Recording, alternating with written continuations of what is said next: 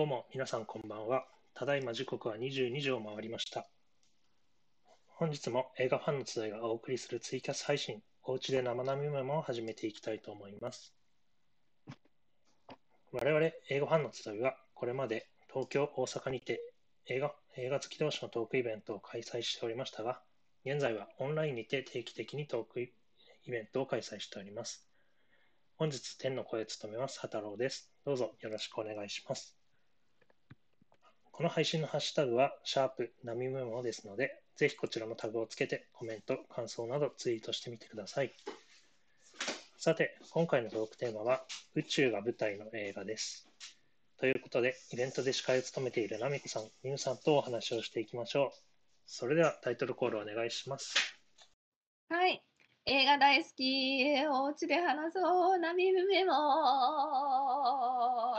はい、どんどんパフパフ。なんだ今のは。あれか。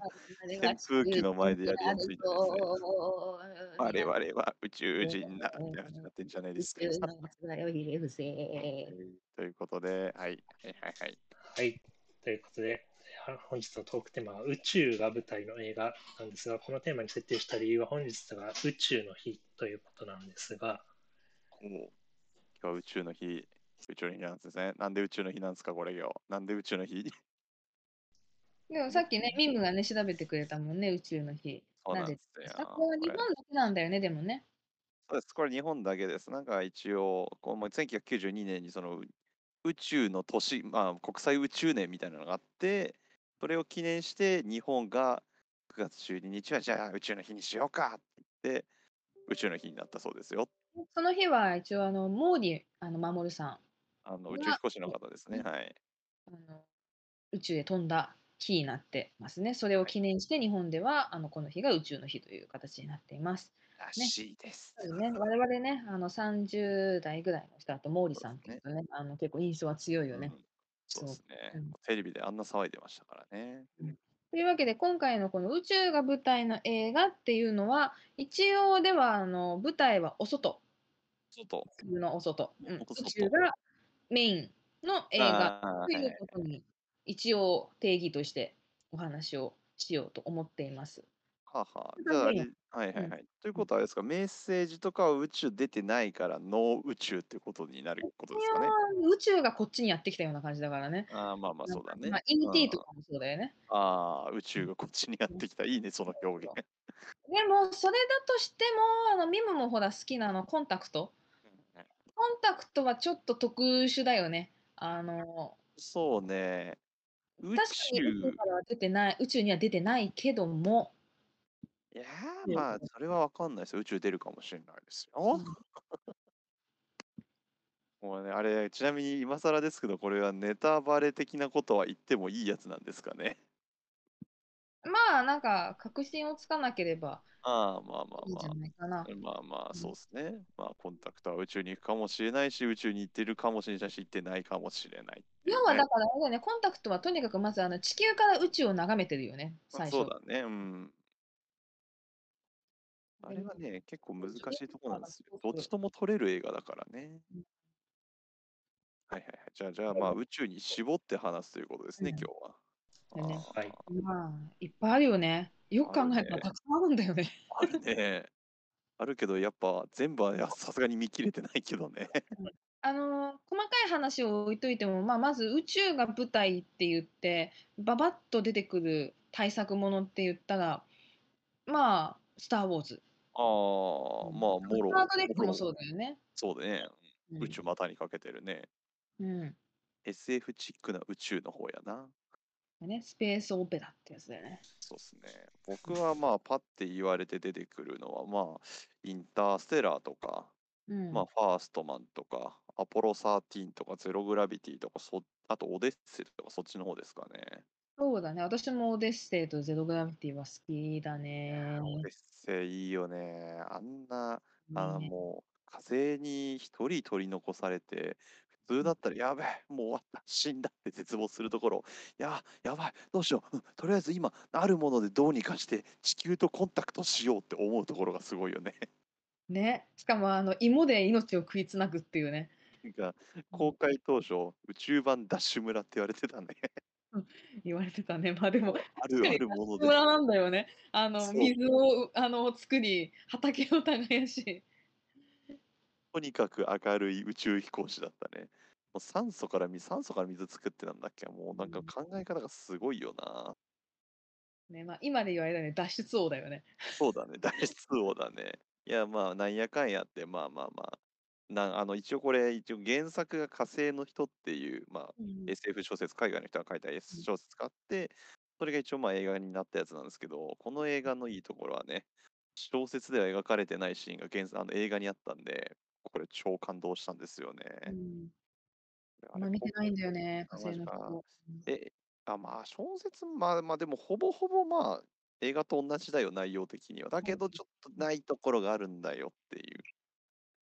いやーねえでもね、あとあの音楽の使い方いいよね。ああ、デビッド・ボーイだっけあれ流れたの、スターマンだっうん、スターマンもそうだし、あとあのちょいちょいその、あの最初ね、あのマット・デーモンの主人公はもともとあの宇宙の探索班であのいて、まあ、それで一人取り残されちゃったわけだけど、あの残ってた宇宙ステーションにあのいた一緒の火星班のリーダーがけ残してたはいはいはいはい音楽がたくさんあるんだけど、それが微妙に古いっていうね。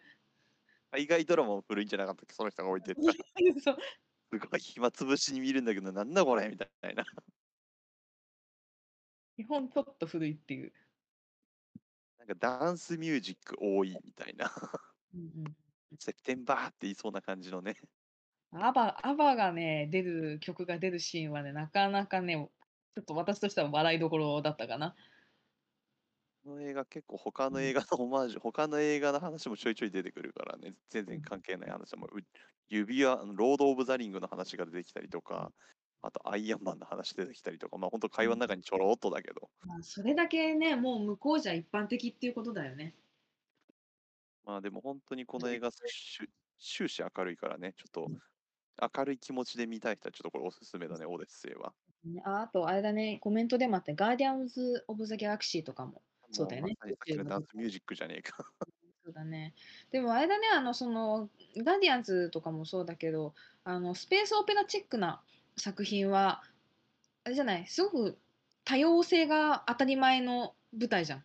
まあまあ、それはいろんな星のそのキャラクターというか、その、もうね、まあ当たり前のようにこう、いろいろやってるけどね、その中でね、いさかいがあっても分かり合おうぜっていうのがスタートでだったりとかあるけど、あの、多様性の方に舵切る方と、オデッセイみたいに宇宙に取り残されたというか、このぽっかり広いところに人間が一人とかさ、すごいだだっ広い空間の中に自分たちしかいないっていう、あの孤独感というか、自分と向き合うんう得ないみたいな、ね、対極だよね、すごくね。もうね、だからその対極のその本当一人宇宙にポツンだったらマジでゼログラビティがそれなんだよね。そうだね、ゼログラビティは本当にあの、でもあれって本当に最最後までハラハラする。マジでなんか宇宙怖っと思ったもん、あの映画見てうんて。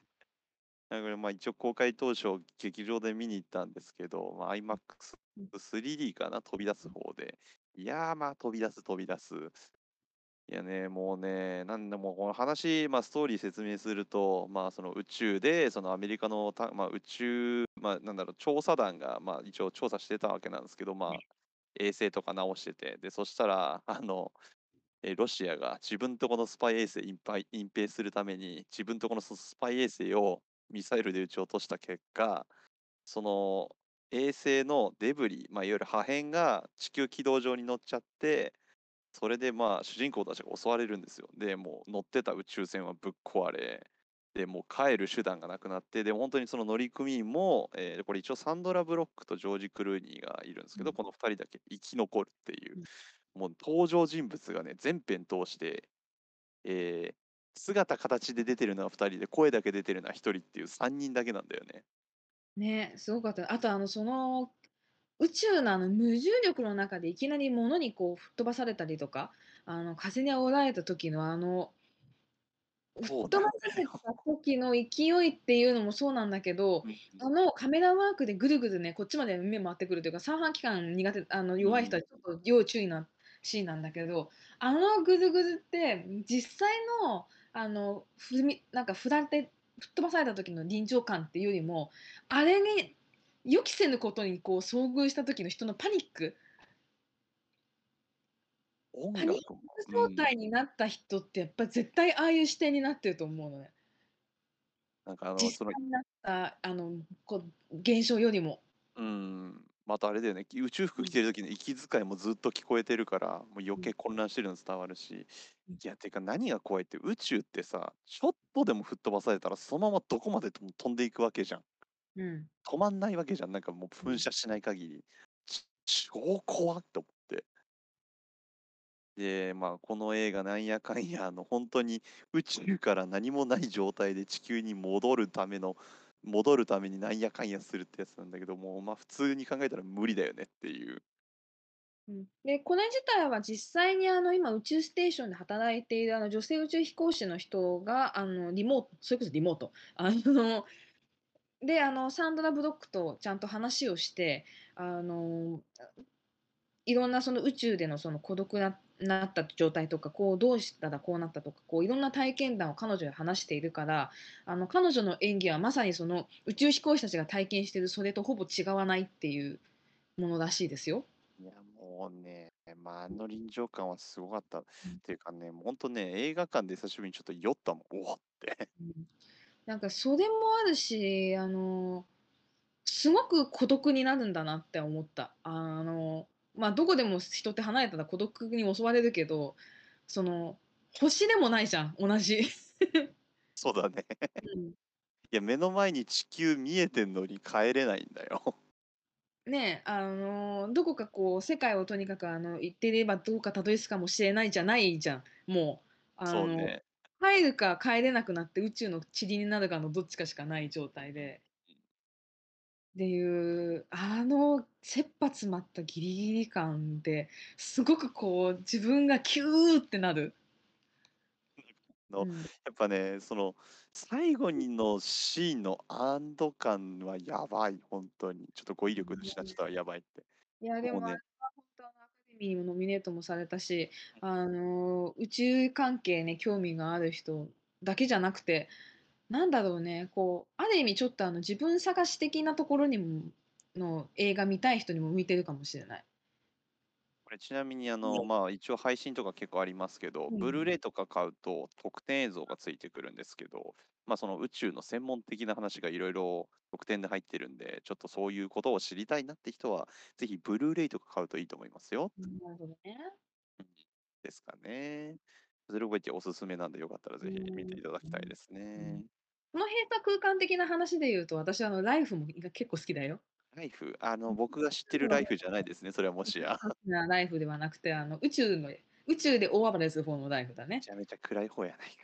うんえっとこちらの方は、えっとえー宇宙ステーションにいる宇宙飛行士たちがあの不思議な生命体を捕まえてさあなんか実験でいろいろしましょうかって言ったらまあそいつが体の中に入って大暴れをしてそれが繁殖してまあどうなるでしょう大体想像つくよねっていうっエイリアンやないかっていうね。ていうお話でございます。ああのね、昔あったあのエイリアンよりも立ちが悪い。体の中に入って怖ね、だから一瞬ね誰がこうあのバクそのエイバクテリアみたいなそのうち生命体になんかこう侵食されてるのが一瞬わからないとかねそれがまた宇宙ステーションの中で起きるっていう。逃げられない。ね、で、えー、とこれは確かライアン・レイノルズもいたよね。あ、出てますね。ライアン・レイノルズあと真田さんああ、出てるね。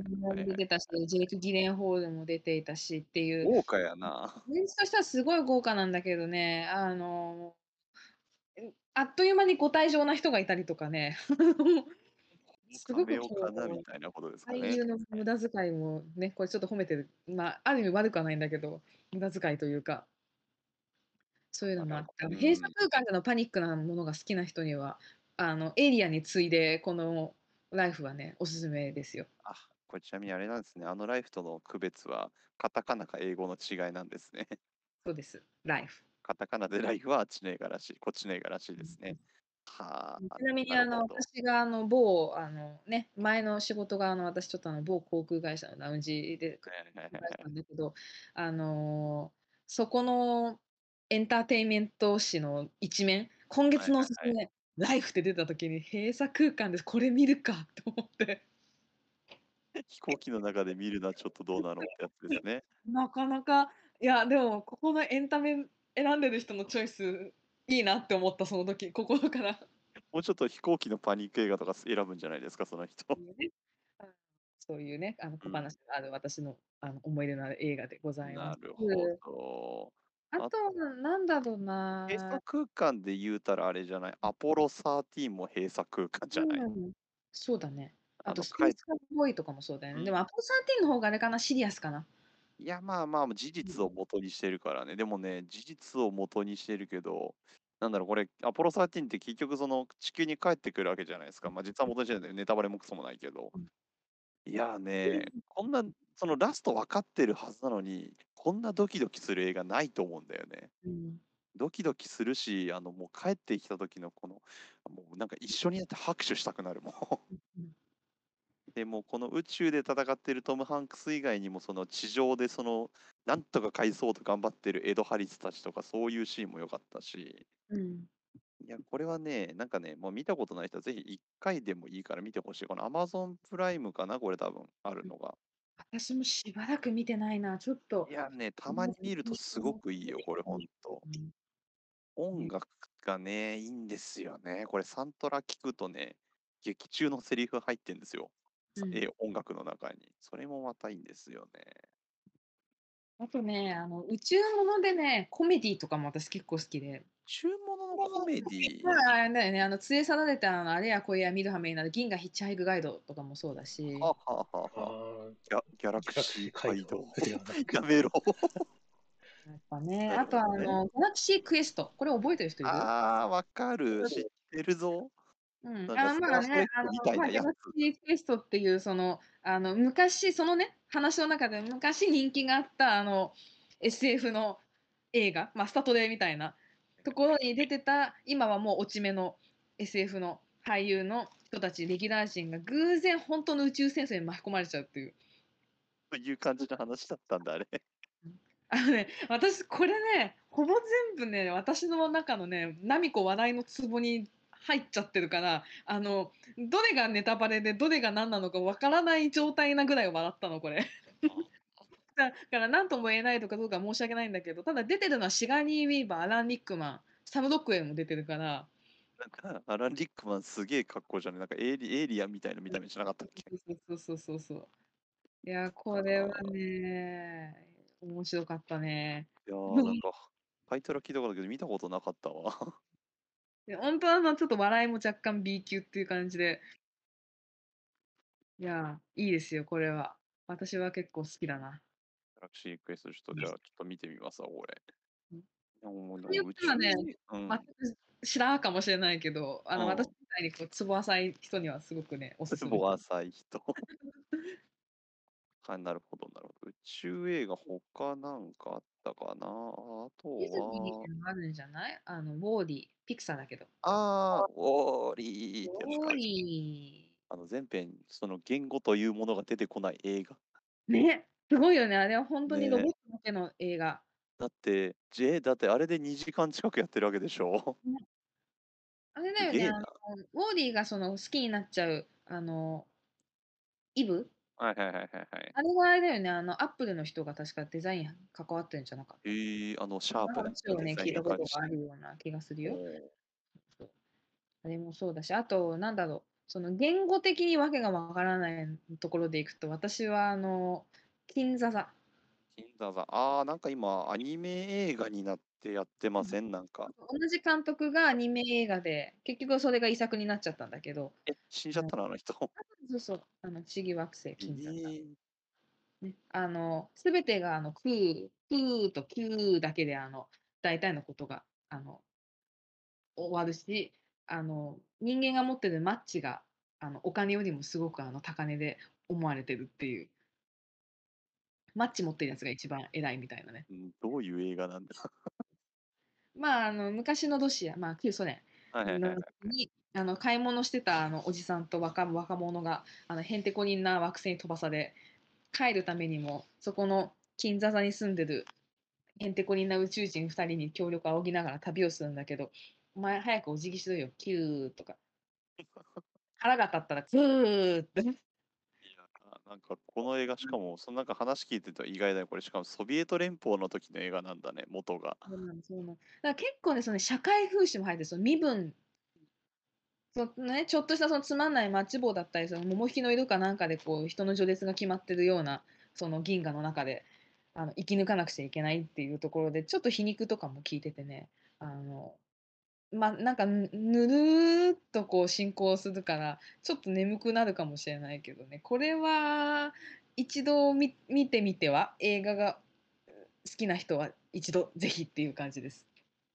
これ135分ですね。なるほど。長いです。あの長い間のインターバルでちゃんとあの9と9の違いがちゃんとね説明出てくるから。何それ、うん、違いあるの？Q と9に。うん。9もあれなんだ、今やってるのは空金座座って名前なんですね、うんあれ。も大体内容は一緒。あの、現代版にあのアップデートしたような感じかな。あれや、あれ見たら絶対ね、終わった後ね、クーってやりたくなるから。評価が結構高いですね。なるほど。金座座。今の時代だからこそ見た方がいいかなっていう感じかな。もしかしたら。なんかソビエトでコメディ映画っていうのはなかなか珍しいわ。そうだねもちろんねコメントにありますけどインターステラーももちろんもちろんですよ。やばいやばい、すっかり忘れていた。まあその通りですよね。しかもあれ、今日って確かあれじゃないですか、ハンス・ジマーの誕生日じゃないですか。なんですよね実はねオそうなんですよンライン。ということは、インターステラーの話をしなくては、インターステラーね。あんなに好き。じゃあもうあのブラックホールがあの現存の宇宙力学うん粒子が鉄粒子学とかの中ではいはいはいは一番最新のものなんでしょう。あの当時というかというか、なんか、この前見つかったやつっていうか、まあ、もろ同じだったっていうのが、この前ニュースでやってたけど、うん、ブラックホールの形はまんまあのウィンターステラーに出てくるのと同じような形だよっていう。すごかったねあのガルガンチョいや、ていうか、あの、あの映画、宇宙なんだけどさ、宇宙のシーン、そのうん宇宙船から見えてる宇宙の景色、本当に絵で描いてるのが笑えるよね、CG じゃなくて。すごいよねそこねあのえー宇宙の宇宙船の中の回ってるシーンとかも全部あれでしょ？あの CG じゃなくてこう回してるんでしょ、うん、そう。うんだからもうちょっと何でもかんでもこだわりすぎなんだよ、ノーランは。ねトウモロコシ畑もね耕して燃やしてるからね本当に作りました、トウモロコシ畑っていう。スケールが違いすぎる。次元を超えてもなんていうか気持ちが伝わるっていうかこう非常に人のなんだろうなこう愛とはっていう割とすごいテーマじゃない？あの映画って。そうだね。すごいうん壮大な話するけど、最終的にはラブだからね。まあ私はあの映画が一番好きなその愛っていう概念をすごくススピリチュアルじゃないけどものすごく文系の文脈？その闇を恐れるなっていうようなそういう文学的な文脈からとその力学とかそういう物理とか科学的な側面からどっちからもその愛っていうものをこうどう見てるのかっていう両方の視点から見てるっていうような感じてて。ああ、それがねうん。すごく非常にバランスがいい映画だなって思ってるの。なんかそのラその愛云々の話だったら本当にそのまあさっきちょっと今日は宇宙が舞台だからあの話さない 話さないって言ってたけどコンタクトも まあそのまあ多分奈美子さんが言ったまんまの話だしメッセージもいわゆるその愛がまあその元になってるからこのコンタクト、えーメッセージインターステラーのこの3本は3本宇宙宇宙愛についてみたいな映画だと僕は思ってますよ。そうだね。不思議だよね。うんなんかね、すごくあの概念だったりとか、そんなこと科学的には証明ができないよっていうようなことを、実は科学で結果的に証明しようとしてる。なんだけど最終的にはもう愛っていうね。うん。真理というものは深いね。多分ね、この3本のうち1本好きだったら、今言った残りの2本は絶対好きだと思うから、見た方がいいと思うよね。そう見だね、そうだね。たことないか。なんかこう、すごく SF を見て宇宙ヒャッハーっていうよりは、非常にすごく自分のパーソナルなところに触れる映画。内側内面とかだよね。うん。群衆の中の孤独じゃないけど、宇宙の中の孤独よね。うんうんね あんなに広い空間にいて、でも私は実は一人、一人スペースがもったいないじゃないみたいなね。そうだねいいよね。宇宙って本当なんかロマンもあるし、そうやって考えると面白いね。無限にありますね。うん。あれ、2001年宇宙の旅は宇宙映画じゃないのか。宇宙映画だね。もっとなんか壮大なこと言ってるやつだね。もはや言語なのかどうかもあれだけど。いまだに私よく分かってないんだけど、2001年。大丈夫。俺もよく分かってないから。うん。もう未だに猿が骨割ってるイメージしかない。音楽がまたいいよね。使い方が。ドンドンドンドンドンドンあそこから使う？え、そこじゃないの？うん そこじゃないの？パタパタパターンとかから行くのかと思ったらいきなりドラミングからですか？そこからですよ。印象がもうそこに強いから。骨割ってるイメージしかないから。いまだにモノディスとかっていうのがちょっとよく分かってないっちゃ分かってないんだけどでも我々はどこから来て我々は何者でそしてどこへ行くのかどこから来てどこへ行くの？一体私たちっていうことを私は誰、ここはどこ？みたいな状態になってんじゃん。そしてモノディスも一体何？っていういやー、もう実は僕あれなんですけど、お恥ずかしながらこんなこと言っといて、見たことないんですよね、あの映画。モノディスは羊羹みたいだよ。羊羹、あの四角いやつってこと？うん、そうそうそうというそうことはあのインターステラーのターズみたいなやつってことかい？あなんかターズよりももうちょっと羊羹っぽい。あ、なるほど。黒いんだねって。うん、そ 会話がひどい黒いんだねって。う。で、触れるとね、進化するの。触れると進化する？どういうこと、うん、羊羹が進化するの？うん、触れた方が進化するの。えー、うん、はあ。いや、ちょっと見たいとは思うんだけど、どうの、なかなかね、なんか見る機会が、なんかまあテレビで何本ほどやってるはずなんだけど、ちょっと見る機会を失っているね、ずーっと。まあでもあの、モノディスの謎もそうだけど、やっぱりあれだよね、春だよね。ああ、コンピューターですね。はい。コンピューター、すべてを全部統制しているコンピューター、春。うんあの感情がないからこそのその怖さ。な今のその AI に通じるものだよね。それがあるかな。はいあの春はじゃあちょっといいキャラクターですよ。やばいうん、割り込まれ、いつかニムさんがちゃんと2001年宇宙の旅を見たら、その回をやりましょう。ということで、そろそろお時間となりました。はい。はい。ということで、ここからは我々、映画ファンの集いの活動のお知らせをいたします。えーこれまで東京、大阪にてリアルトークイベントを開催ししておりました映画ファンの集いですが、現在はリモというインターネットサービスを利用したオンラインイベントを無料開催しております。このオンラインイベントですが、次回の開催は9月25日土曜日の15時から、ボリューム22、22回目を予定しております。こちらのイベント、現在、PTX にて参加申し込みを絶賛受付中ですので、えーぜひご参加ください。お願いいたします。お待ちしてます。今回は昼間でね、昼間開催です。あ、そうか、前回、あれが夕方か。うんなんで今回昼からなんでご注意ください。うんぜひぜひ。はい。今後の開催の詳細につきましては、イベントアプリ PTX や映画ファンの集いの Twitter アカウントをチェックしてみてください。また、本日のように毎週末ツイキャス配信、生並みメモをお届けしております。次週の配信は9月19日日曜日、時間は同じく22時頃からの予定です。次回のトークテーマはバンド映画です。ということで、それではまた次週もお会いいたしましょう。ありがとうございました。ありがとうございました。おやすみなさい。また来週。